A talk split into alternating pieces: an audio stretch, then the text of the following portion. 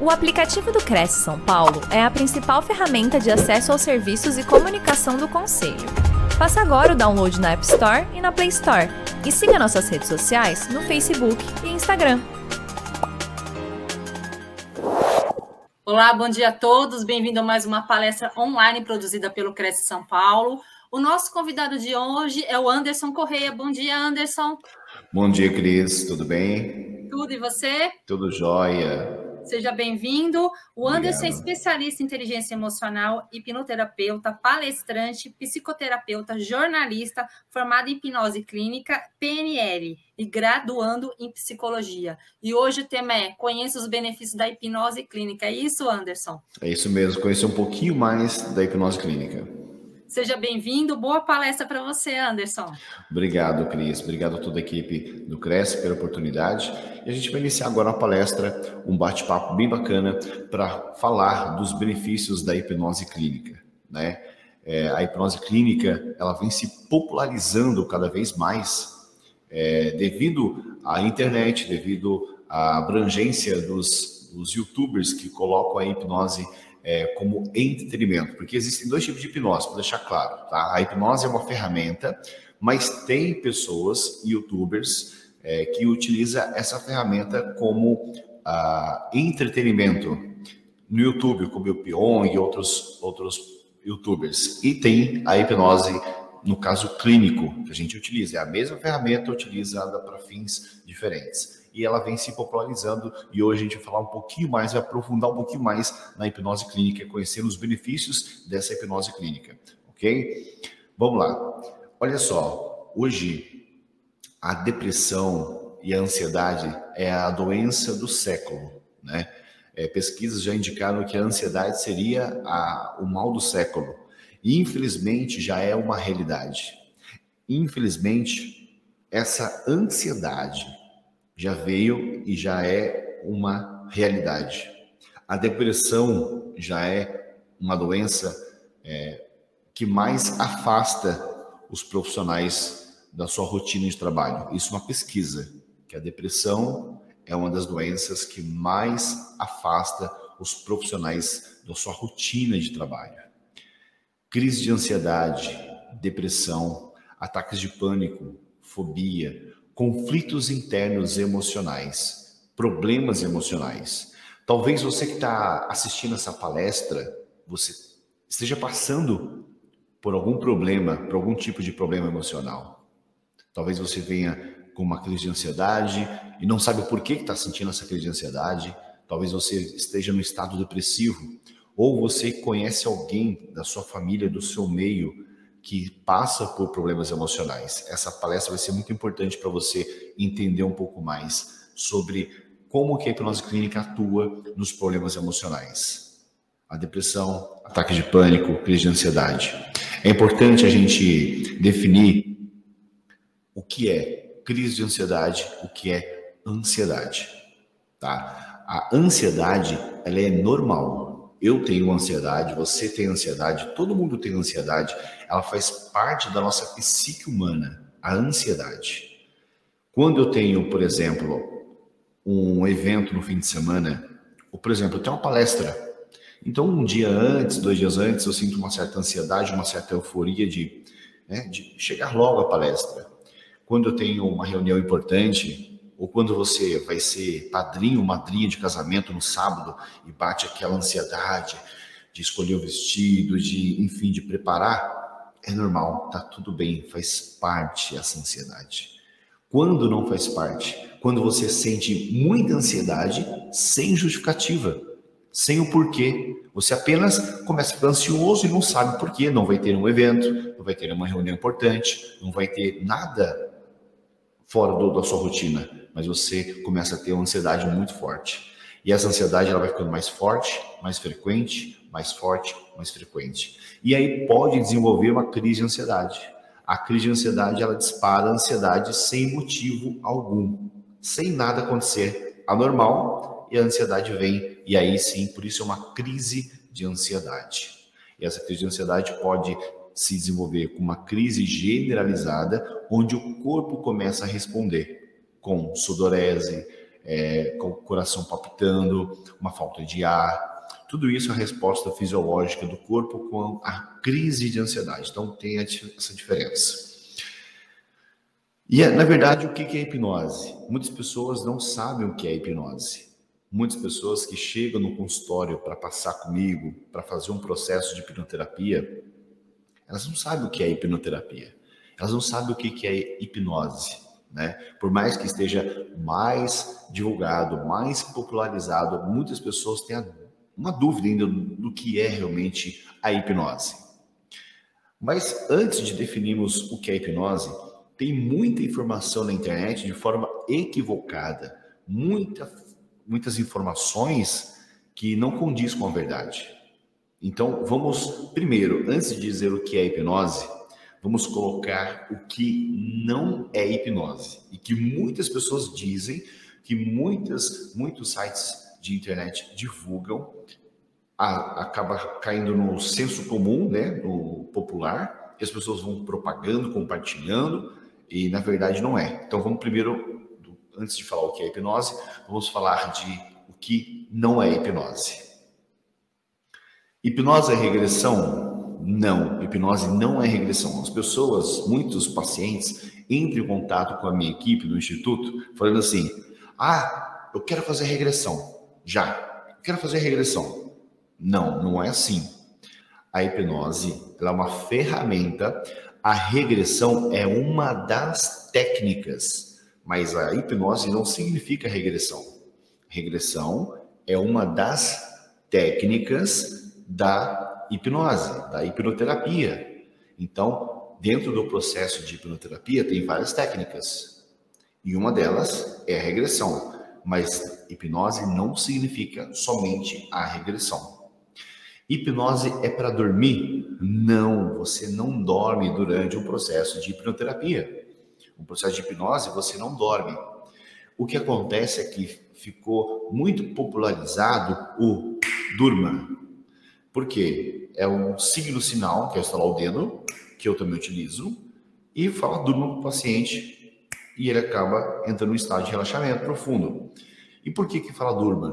Porque o paciente ele entra num estado de relaxamento profundo e fecha os olhos. E qual que é a simbologia de fechar os olhos e relaxar? Dormir.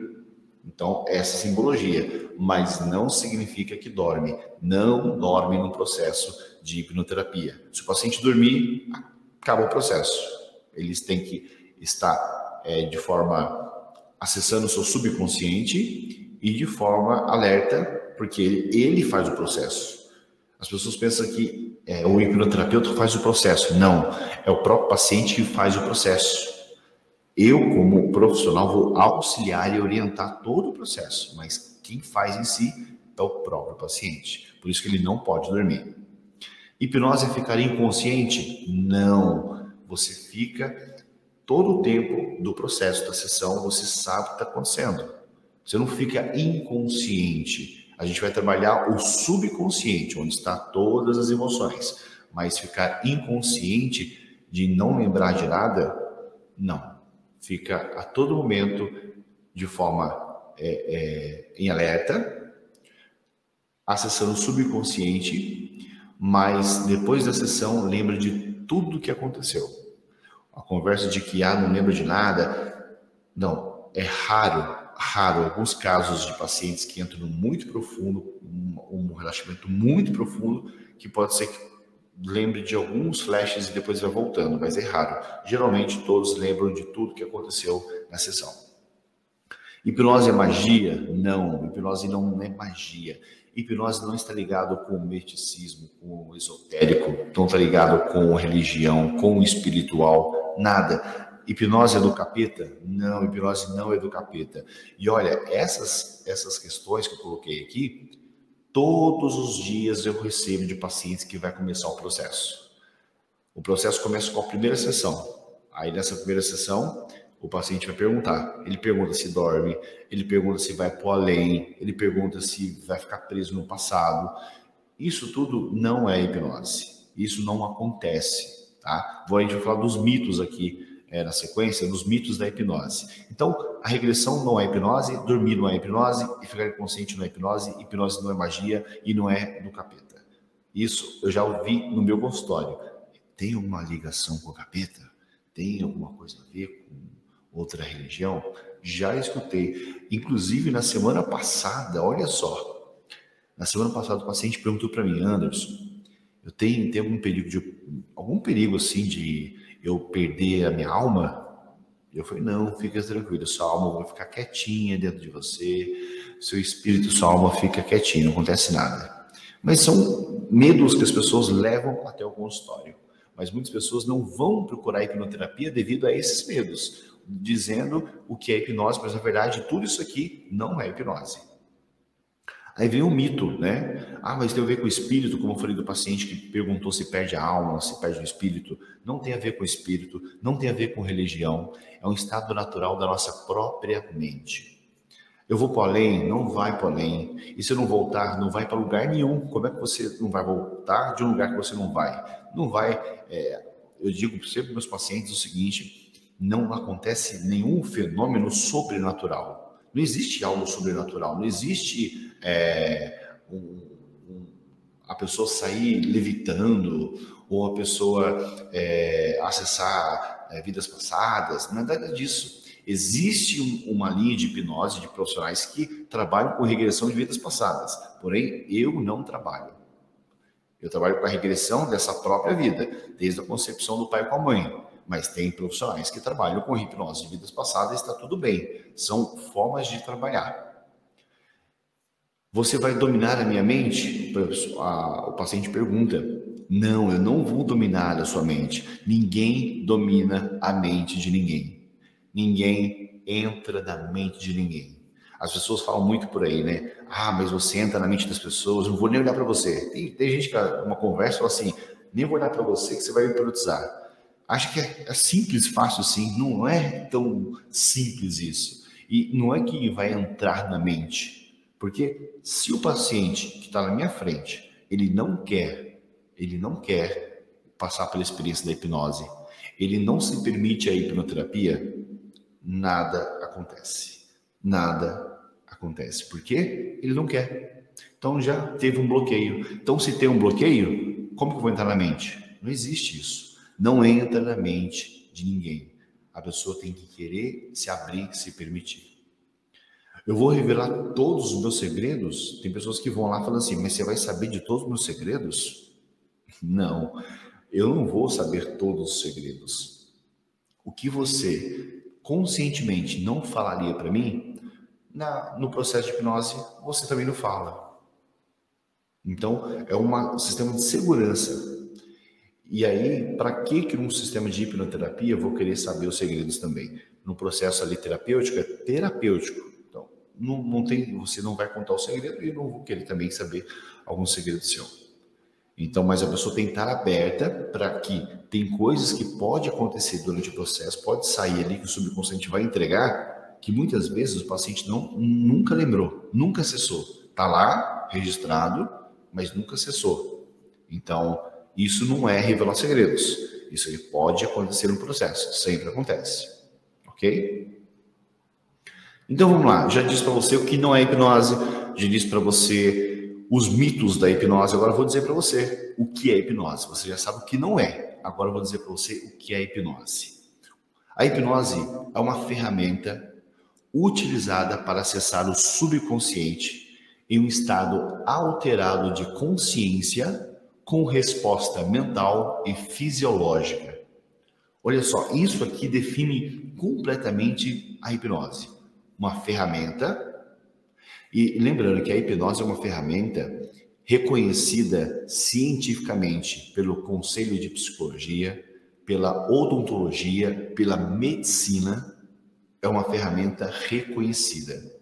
Existem hipnoterapeutas trabalhando em hospitais para trabalhar e controlar a dor do paciente. Tem pacientes que não conseguem receber uma anestesia para uma cirurgia, porque tem uma, uma alergia, uma reação do corpo que não pode, ou o paciente não consegue absorver aquela anestesia para a cirurgia. Aí entra a hipnose. O hipnoterapeuta vai, faz uma, uma indução para colocar a pessoa no estado de relaxamento e no estado a, anestésico, onde o corpo vai ficar todo anestesiado, somente com a hipnose, sem medicação, sem anestesia, e o paciente entra na mesa de cirurgia, faz a cirurgia e não sente nada. Não sente nada. Porque está no sistema de anestesia somente com a mente, sem medicação. É, já teve casos de paciente que fez retirada de um tumor, de câncer, e a anestesia não pegava no paciente, o paciente foi hipnotizado, tem um sistema de. O hipnoterapeuta fez a hipnose anestésica, ele entrou para a de cirurgia, fez a retirada do tumor, não sentiu dor, não sentiu nada. Então, é por isso que ela é reconhecida cientificamente e já foi feito testes, uma pessoa hipnotizada para mostrar como funciona o cérebro da pessoa em hipnose. E foi comprovado que quando ela está no estado de hipnose, ela está no estado alterado de consciência, porque o cérebro vai acessando locais, regiões no cérebro que não acessa quando está consciente. Ele começa a acessar áreas locais de diferentes do que quando está consciente, está em vigília, em alerta.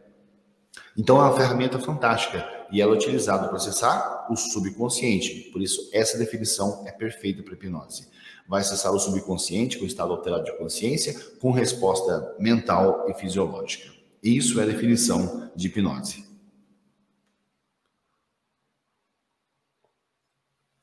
Mas a ferramenta da hipnose já é hipnoterapia? Não. Por que, que chama hipnoterapia?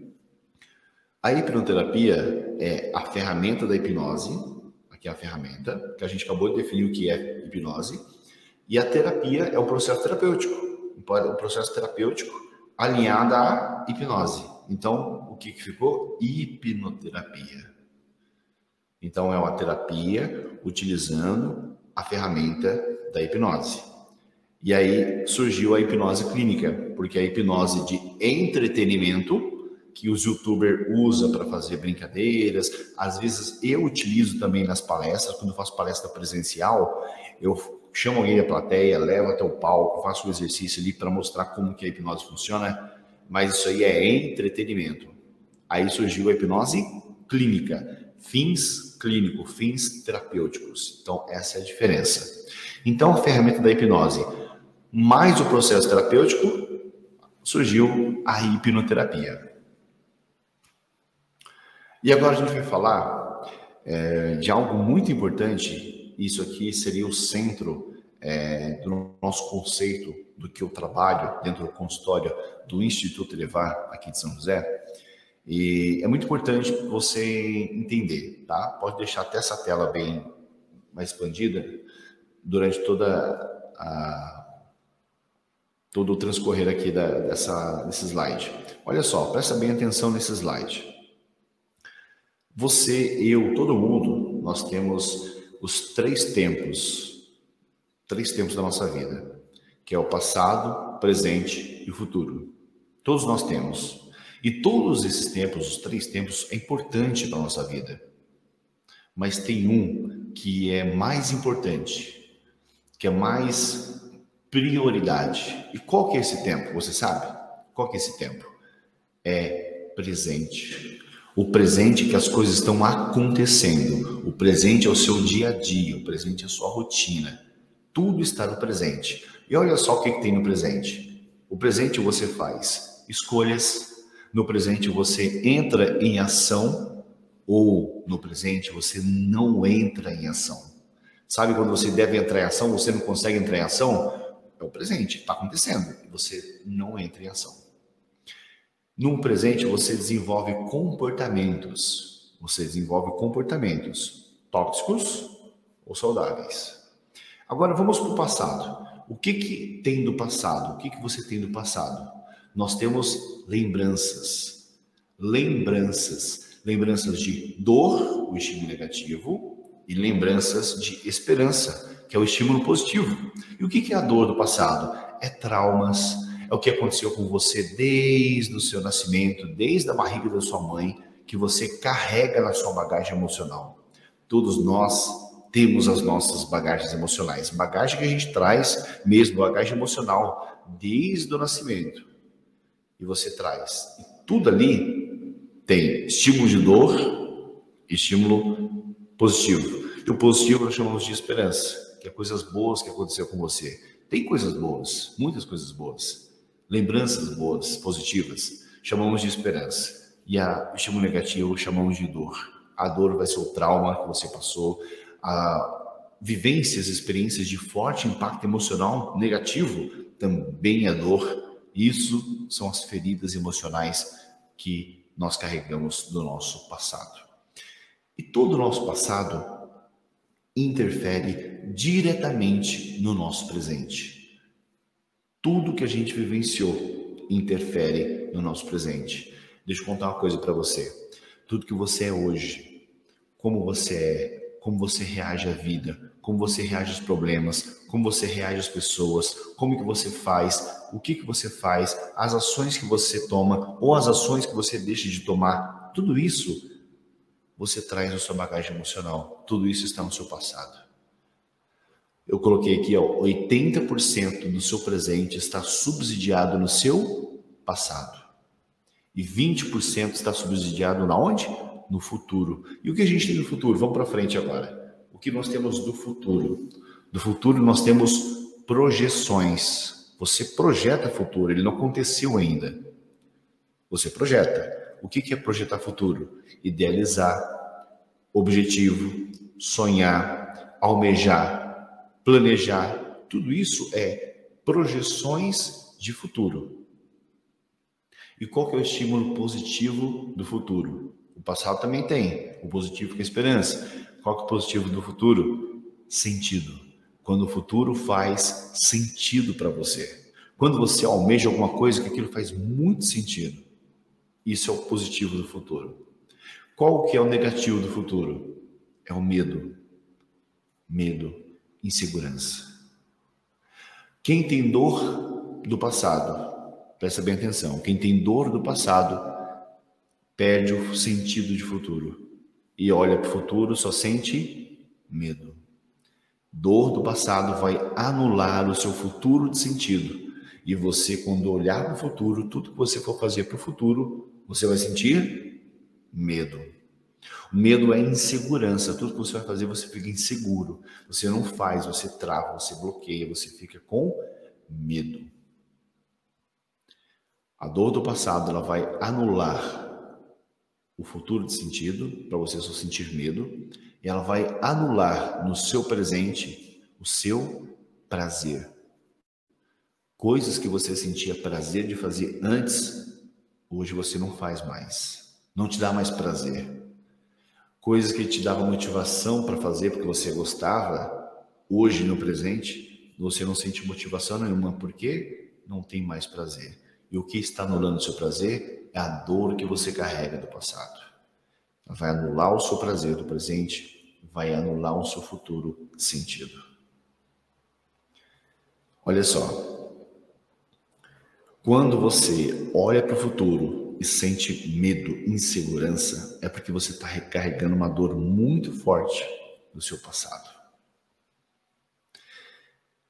E quando você carrega essas feridas, essas dores emocionais do seu passado, você sente medo do futuro e você entra na sua zona de conforto. E o que é a zona de conforto? As pessoas falam, ah, a zona de conforto é, é o novo, medo do novo. Não, não é o medo do novo. Zona de conforto aqui no nosso processo que a gente coloca, é, não é o medo do novo, é o medo que tudo aconteça de novo. Sabe aquela mulher que sofreu um trauma no casamento, o marido é, batia nela, é, humilhava, ofendia. Ela sai no casamento, ela entra na zona de conforto, ela se fecha para todo mundo, ela não quer mais casar. Ela fala: Eu nunca mais vou querer saber de homem na minha vida. É o discurso que ela faz. É o discurso de medo, de insegurança. E ela está na zona de conforto, com medo que tudo aconteça de novo. E com medo bloqueia, o medo paralisa, ela não vai se relacionar de novo. Ela não vai se abrir para possibilidades de um novo amor, de um novo relacionamento, porque medo daquilo aconteça de novo. A pessoa sofreu um acidente de carro, ela não anda mais de carro, ela não consegue, ela trava, ela bloqueia, tem um medo muito grande. Ela para, ela não quer mais dirigir, ela entrou na sua zona de conforto. Ela tem medo que tudo aconteça de novo. Ela fica na mente dela: eu vou pegar o carro, vai acontecer de novo. Eu vou bater, vai bater em mim, vai acontecer um acidente. Ela trava, ela entra na zona de conforto. A mãe tenta ter um filho, perde o filho numa, na gestação ou quando nasce, ela pode desenvolver um trauma em cima disso, e aí ela não quer mais ficar grávida. Ela não quer mais. Ela tem um desejo, um sonho de ser mãe, mas ela não quer mais tentar. Por quê? Medo que tudo aconteça de novo. Ela está na zona de conforto, de autoproteção, mas ao mesmo tempo essa zona de conforto vai bloquear, vai paralisar. Essa é a zona de conforto da pessoa que está no presente, olhando para o futuro e sentindo medo. Medo. Mas olha só, alguém no passado causou essa dor emocional. Anderson, como que surgiu essa dor emocional do passado? Alguém do seu passado causou essa dor emocional. Essa dor emocional nunca é do nada, aparece, simplesmente aparece. Alguém causou essa dor. E quem causa a dor? faço essa pergunta para você. Quem causou dor em você no passado? Muitas pessoas têm muito claro na mente, quando eu pergunto no consultório, a pessoa pensa e fala: ah, foi tal pessoa já está muito claro. E tem pessoas que falam assim: eu não sei, realmente eu não sei. Eu digo para você que a pessoa que causa dor em você é a pessoa que deveria te proteger, te amar, zelar por você, cuidar de você, entregar amor para você. E é ela que causa dor. E quem deveria zelar, amar, cuidar de você? Seu pai sua mãe. Mas eles causam. Peraí, Anderson, peraí, tá muito confuso. Meu pai causou dor em mim, minha mãe causou dor em mim. Não, mas eu amo meu pai e minha mãe, eles me amam, sempre fizeram de tudo por mim e hoje eu sou o que eu sou. Ok, ok, ok. Eu sei que eles te amam e você ama eles. Mas quando o pai ou a mãe causam dor lá atrás, no passado, é de forma inconsciente. Eles não querem causar essa dor. Eles não vão pensar assim: peraí, vou causar dor ao meu filho, vou causar, causar uma dor na minha filha. Não. É inconsciente. E por que, que é inconsciente? Eles tiveram uma criação também lá atrás dos pais, que são seus avós, e carregam o quê? A bagagem emocional deles. E o que carrega essa bagagem emocional deles? Dor traumas, bloqueios, crenças. Então eles vão repassar uma criação que eles aprenderam com quem? Com seus avós, com o pai e a mãe deles. Nós aprendemos a criar nossos filhos com uma super faculdade. Você sabe qual faculdade que você tem para educar o seu filho? Qual faculdade nós temos para educar nossos filhos? A faculdade dos nossos pais, nossos pais, pai, mãe, avô, avó, essa faculdade que a gente carrega para criar nossos filhos. A gente replica o ensinamento, um comportamento de muitas vezes errado. Às vezes a gente repassa um trauma a gente, que o nosso pai carregou, trouxe para a gente, a gente repassa para nossos filhos. E a gente sempre tem essa tendência de repassar esse círculo de, de aprendizado, de comportamento, passa de geração para geração.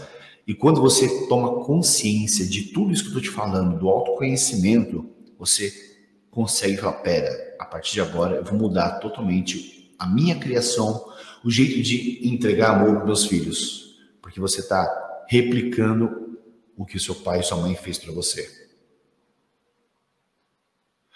E quando o pai e a mãe causam dor, como eu falei, é inconsciente.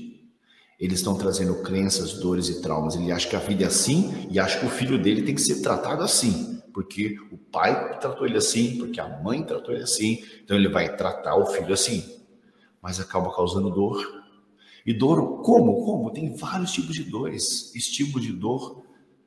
E a pessoa que causa essa dor, nós chamamos de opressor ou opressora. O opressor é quando é o pai, opressora é quando é a mãe. Pode ter rejeição, pode ser o pai muito violento, pode ser um pai muito autoritário, super protetor, aquele autoritarismo, aquele capitão general.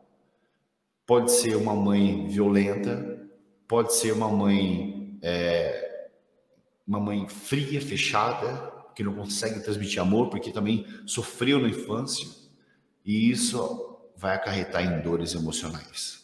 A dor emocional é de como o seu subconsciente está representando aquela situação, aquele evento que está acontecendo de dor. Mas nem tudo é um padrão, não existe regra. Acontece às vezes de dois irmãos da mesmo pai, da mesma mãe. Vamos colocar um exemplo. Dois irmãos, mesmo pai e mesma mãe, faixa de idade equiparado. Vamos colocar de um a dois anos de diferença. O pai vai dar uma surra nos dois. Um fica traumatizado. Ele fica tão sentido com aquela surra. Ele chora, ele internaliza aquilo de, para dentro dele de raiva, de, de medo, de ódio do pai. E o outro, ele entende que está tudo bem. Ah, eu aprontei, mereci, beleza. No outro dia ele está abraçando o pai dele. Esse ele não teve uma representação de dor do subconsciente, mas o outro irmão, sim. Esse teve uma representação de dor, de mágoa, de ódio. E nesse momento que ele tem essa representação de mágoa, de dor, de ódio, ele passa por um evento de injustiça. Ele se sente injustiçado pelo seu pai. Ele não deveria ter feito isso comigo. Ele não me ama. Ele não gosta de mim. Ele só gosta do meu irmão. Odeio meu pai. Evento de injustiça com ele mesmo. Ele representa isso. E quando ele representa isso, ele, se, ele passa por evento de injustiça, é uma sementinha do mal que entra dentro dele. Essa semente do mal, ela é sempre lançada no evento de injustiça. A semente do mal cai aqui dentro, acha terra fértil e inconscientemente ele vai carregar aquela sementinha durante toda a sua vida. Ele carrega e ainda rega essa sementinha. E como que ele rega essa sementinha? De forma inconsciente. Ele rega com ódio, raiva, angústia, vingança, remorso, ressentimento, culpa, rejeição. Está regando a sementinha lançada num evento de injustiça por quem? Pelo seu pai. Ele vai crescendo, a semente vai crescendo, porque ele está regando toda aquela raiva, e ele vai crescendo. Aí é aquele filho que se revolta, não consegue mais amar o pai, não consegue mais abraçar o pai, e aí tudo que o pai fala para ele fazer, ele faz ao contrário. Aí ele se torna o quê? A ovelha negra da família. Você está localizando, você já está conseguindo é, é, cair a ficha para você, né? Você está conseguindo já achar pessoas aí que você conhece nesse perfil. É isso que acontece. Ele vai se revoltar, ele vai fazer tudo que o pai, ao contrário do que o pai pediu, do que o pai sempre foi de exemplo, ele vai ser o contrário. Aí entra a fuga para as drogas, para a bebida, os vícios do álcool, o cigarro, fazer sempre ao contrário, sempre dar cabeçadas na vida. Ele não tem um pai presente para ele, ele não quer, não tem essa conexão com o pai, ele desconecta do pai. Só que quando ele desconecta do pai pelo amor, ele conecta pela dor. O ódio também conecta. O amor conecta, o ódio conecta. Ele fica conectado com o pai pelo ódio. Então, quanto mais ele consumir aquele ódio, mais ele alimentar aquele ódio, mais conectado com o pai ele fica. Mas de uma forma reversa, ele repele tudo que o pai fala, tudo que o pai faz para ele. E ele vai carregando esse trauma a vida inteira. Rejeição, desamparo, solidão, e ele se afasta, ele se isola, e aí, uma hora ou outra, começa a desenvolver o quê? Os problemas emocionais. Isso se não for por caminho das drogas, da bebida, do vício, da fuga. A fuga para entrar no mundo paralelo, para sair desse mundo dele, que esse mundo dele é de dor, é de, rejeição, é que não teve pai, é que o irmão teve preferência, a mãe nunca fez nada, a mãe nunca amou, porque o pai também foi assim. Ele cria toda uma história dentro da sua mente, do seu subconsciente, para justificar tudo aquilo, mas é um, uma, ver, uma versão dele. É os conflitos internos dele. Começado um evento de injustiça que ele teve. E quando começa a surgir sintomas, porque os problemas que ele enfrentou, o trauma chega como sintomas. Não vai vir, por exemplo, um ódio, é, o trauma do pai que deu uma surra, não vai vir esse trauma. Vai vir sintomas. O que é sintomas? Uma crise de ansiedade é um sintoma. Quando entra no estado depressivo, a tristeza profunda é um sintoma do estado depressivo uma tristeza profunda, melancólica. A solidão, querer se isolar, é um sintoma do estado depressivo. E quando vêm os problemas emocionais? Quando vêm os sintomas? Quando você passa por um abalo emocional. Quando você passa por um abalo emocional. Então você vem carregando sua bagagem emocional e tá tudo bem. Você fala, ah, não, tenho problemas emocionais, nunca tive traumas. Você pode ter tido traumas, está tudo guardadinho, está guardadinho na caixinha das emoções do subconsciente. Quando você passa por um abalo emocional, quando você fica vulnerável emocionalmente, aí vem. Então, se você perde alguém querido, um luto que você passa, um fim de relacionamento que você tem, é, uma mudança muito brusca na sua vida, te abala emocionalmente, você fica vulnerável emocionalmente e aí vem tudo que você vivenciou. As suas feridas começam a surgir, a vir no seu presente. E com isso você vai fazendo escolhas o quê? Se tem trauma, se tem feridas, você vai fazendo escolhas erradas. A semente do mal, sementinha do mal lançada lá atrás no evento de injustiça que você rega até hoje, faz você no seu presente fazer as piores escolhas da sua vida faz você no seu presente desenvolver os piores comportamentos, comportamentos tóxicos que fazem mal para você. Tudo isso faz você no seu presente, às vezes você não entrar em ação, você deixa de entrar em ação pelo medo, por tudo que você vivenciou, você perde oportunidades, você não desenvolve, você não cresce. Porque de um passado mal resolvido. Eu digo para os pacientes, o passado tem que estar resolvido. O passado tem que ser resolvido. Porque qual o benefício da hipnoterapia? O benefício da hipnoterapia não é esquecer o passado. É lembrar do passado, mesmo o passado que você teve traumático, com dor, mas lembrar de um passado sem sentir a dor. O benefício da hipnoterapia é lembrar de tudo o que aconteceu comigo, lembrar sem sentir dor. Porque a dor cicatriz, a dor curada, ela vira cicatriz. A ferida curada é cicatriz. Cicatriz você olha assim, ó, você sabe o que aconteceu, mas não dói. Você pode contar de tudo que aconteceu e sentir honrado de tudo que aconteceu. Porque o passado tem que mudar, tem que nos dar legitimidade. O passado tem que ser legítimo, independente do que aconteceu mas você tem que sentir legítimo de ter vivenciado tudo aquilo experiências que você trouxe, mas sem dor, cicatrizado. Cicatrizado, você lembra de tudo, mas sem sentir dor. E aí, nesses casos que, olha só, tem dois casos aqui, ó, o caso 1, um, caso 2 que eu atendi no, aqui no consultório. Esse caso 1, um, ela não conseguia falar com ninguém, ela tinha uma vergonha, uma timidez muito grande, bloqueava ela. Ela entrou na faculdade, ela não conseguia desenvolver nada na faculdade, ela não conseguia olhar no olho de uma pessoa, uma pessoa não olhava no olho, sempre baixava a cabeça e começava a gaguejar, começava a ficar eufórica, ficar ansiosa e não conseguia conversar com as pessoas. E nem com a mãe dela dentro de casa. E depois do processo, o pai ausente, com vícios de álcool, cenas do pai chegando em casa caindo. No dia do aniversário dela, um dia minha mãe preparou o aniversário dela, o pai chegou na hora da festa, totalmente embriagado, caindo, ela passou a maior vergonha com as pessoas da vida dela. Então teve muitos traumas que ela carregava e veio desenvolvendo esse comportamento tóxico. Porque a introversão, ser uma pessoa introvertida, tá tudo bem, mas a timidez não tá tudo bem. Timidez bloqueia, para, paralisa e ela pode estar vindo em consequências de trauma. Agora, a introversão, ok. Sou um pouco mais introvertido, sou mais caseiro, tudo bem.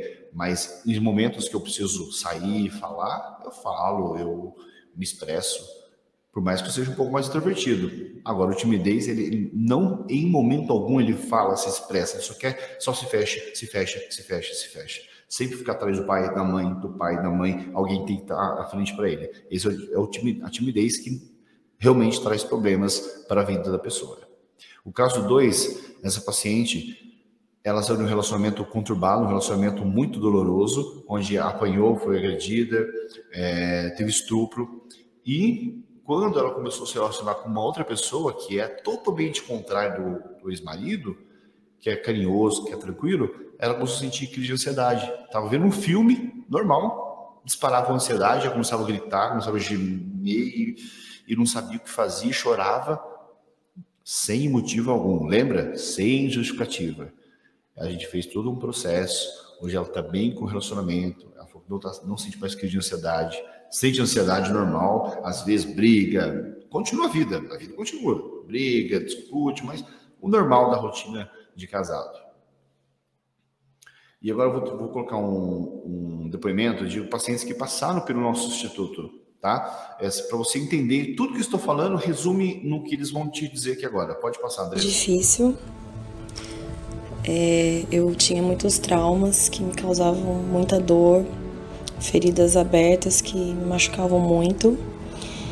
E quando eu comecei a, a perceber que esses traumas estavam manifestando assim no meu corpo, através de crise de ansiedade, é, de pânico, eu decidi que eu precisava de ajuda, precisava de terapia.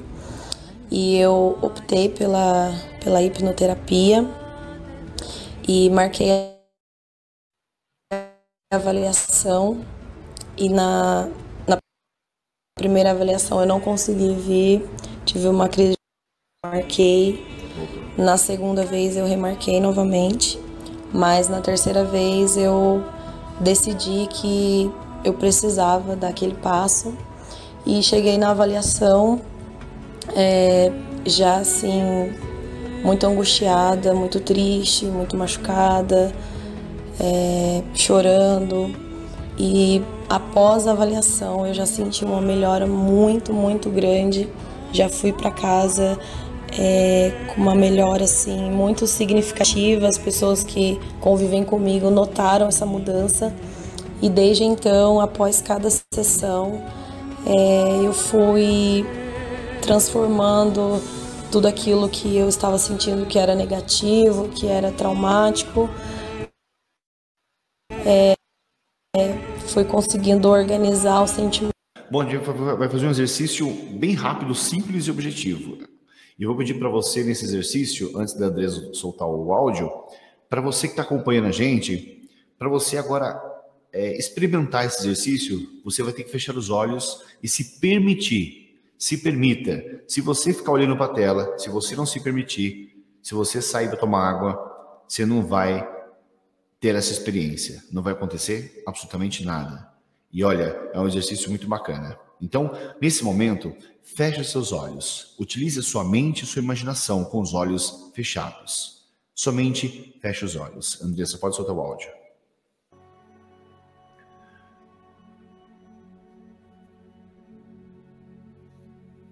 Com os olhos fechados, agora você vai fazer uma seguinte respiração. Puxa o ar pelo nariz, bem profundo. Solta pela boca devagar. De novo, puxa a respiração pelo nariz. Solta devagar pela boca, com os olhos fechados. Mais uma vez, puxa bem forte. Solta devagar.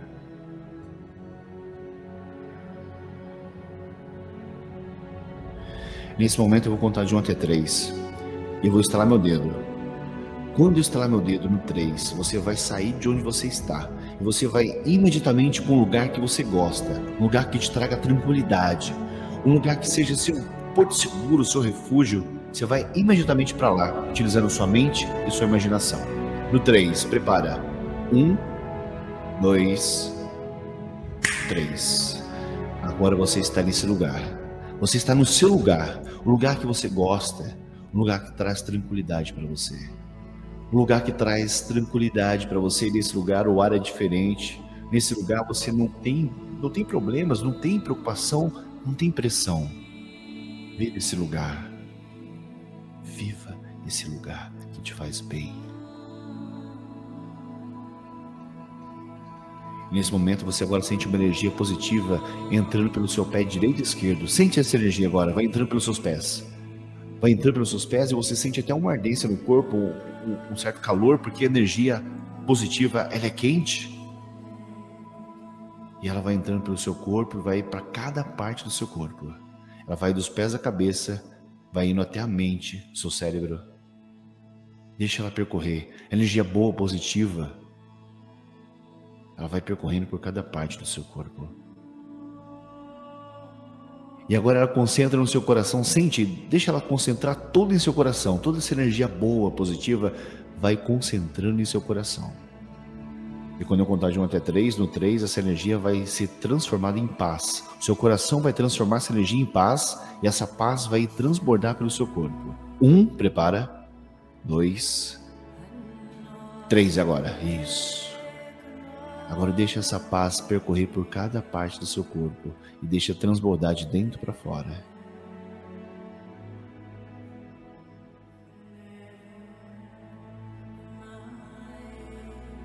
E a cada contagem que eu faço, essa paz, esse sentimento bom, essa energia potencializa dez vezes mais forte dentro de você. Um, sentindo muito bem. Dois, sentindo equilíbrio de corpo e mente espírito. Três, sentindo em paz. Quatro, sentindo muito bem, revigorado, em paz. Cinco, completamente em equilíbrio, tranquilo, em paz. Um, dois, três, olhos abertos. Andresa, pode parar o áudio. Depois você manda para mim como você se sentiu depois desse exercício. Você que fez o exercício, manda mensagem para mim lá no direct no Instagram ou no WhatsApp, dizendo como foi o exercício para você? E, e, compara, você pode comparar como você estava, seu estado emocional antes da palestra e qual é o seu estado emocional agora, depois da palestra. Manda para mim que eu vou gostar muito de saber como foi a sua escala emocional. Anderson, antes da palestra eu estava muito ruim, estava em zero. Depois da palestra melhorei. Para quanto você foi? Coloca para mim no direct do Instagram, no WhatsApp. Manda para mim como foi a palestra a sua escala emocional antes e depois desse exercício e depois dessa palestra. E a hipnoterapia, no processo do Instituto Erivar, funciona da seguinte maneira: nós temos um pacote de seis sessões lá. E a primeira sessão, a primeira sessão é a avaliação, para mim entender, para mim conhecer o paciente, saber o que está acontecendo, o quadro emocional, e depois mostrar como a hipnose clínica vai ajudar. E depois dessa primeira sessão, que é avaliação e, a, e análise, a gente faz mais cinco sessões dentro do nosso pacote, que são seis sessões, sessões por semana, uma por semana, seis sessões, uma terapia breve, porém muito profunda, de muito autoconhecimento. E eu vou encerrando por aqui, vou abrir agora para voltar para a Cris, abrir para perguntas, quem tiver, o meu Instagram, o, o Facebook, o site, e a gente está à disposição é, de quem quiser saber mais. Tá, Cris? Anderson, é, obrigada pela palestra, obrigada pelas informações. É uma coisa que eu estava prestando atenção aqui no, durante sua palestra. Como é que hoje, atualmente, as doenças é, psicossomáticas estão, é, estão tão relevância assim? Né? Parece que antigamente não existia essa história, ou existia, uhum. as pessoas Existia, mas não tinha informação, não tinha, informação. tinha um preconceito, né? o medo de falar, de achar que está louco, de não saber lidar com o que está acontecendo, porque não tinha informação, né? Então, nossos pais, nossos avós, tinha gente que até morria com depressão Disso. e achava que a vida, a, a, vida é assim mesmo. Ah, assim, a vida é triste, a vida é, é cheia de problemas mesmo, né? E não tinha essa informação. Hoje já está propagado isso, hoje já se fala mais abertamente sobre depressão, sobre crise de ansiedade, sobre problemas emocionais. É verdade. E, e, e, tem a Benedita aqui, na verdade, ela colocou dois, três posicionamentos aqui. A Benedita é, Leite, corretora de imóveis. A hipnose elimina crenças limitantes. Com certeza, né? Aliás, eu adorei Sim. você falando sobre hipnose. O pessoal falou: Nossa, eu vou ter encontro com capeta, eu, eu, eu a, minha alma vai sair do corpo. É. Mas realmente é, é, é, é, falta de informação, realmente é uma um tratamento sério, é um tratamento que, que para quem precisa, para quem sente a necessidade, deve procurar esse tratamento. A Benedita Sim. falando que tem medo de dirigir, eu também tenho, Benedita, somos duas, tá? Eu tenho esse entrave também na minha vida. E ela Mas fez o medo. Sim, pode, pode falar. falar. Então, a, a, o, meu, assim, meu medo, eu não sei como é que é o dela, mas eu, eu, eu, eu tirei carta, tal, tudo, e, e não dirijo, não tem jeito, entendeu? E eu, eu tenho pavor, e não, eu que eu lembro não aconteceu nada na minha vida. Não sei se da Benedita é, é a mesma situação. E, e ela perguntou assim: posso utilizar a técnica do espelho em substituição à hipnose? Então, Benedita, obrigado pela sua participação.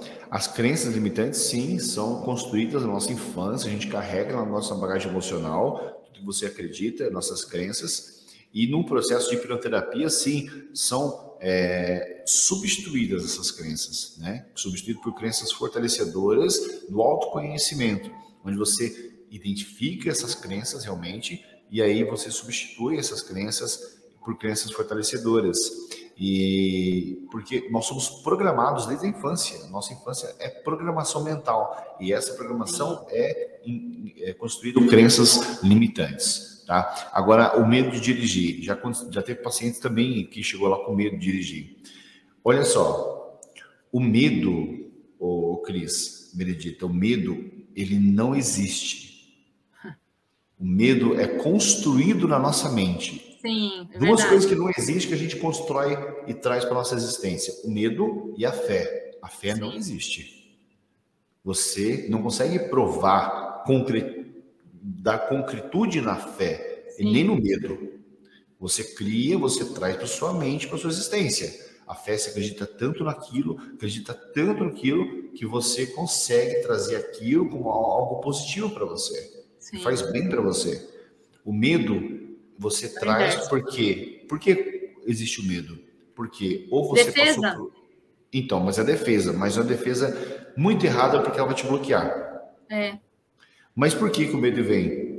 Porque ou você passou por uma experiência traumática relacionado àquilo, ou alguém muito próximo de você passou por uma experiência traumática e você é, viu, você te contaram, ou você alguma história que te contaram de alguma coisa que aconteceu e aí isso te instalou o medo de acontecer com você. O medo ele para, ele trava, ele paralisa.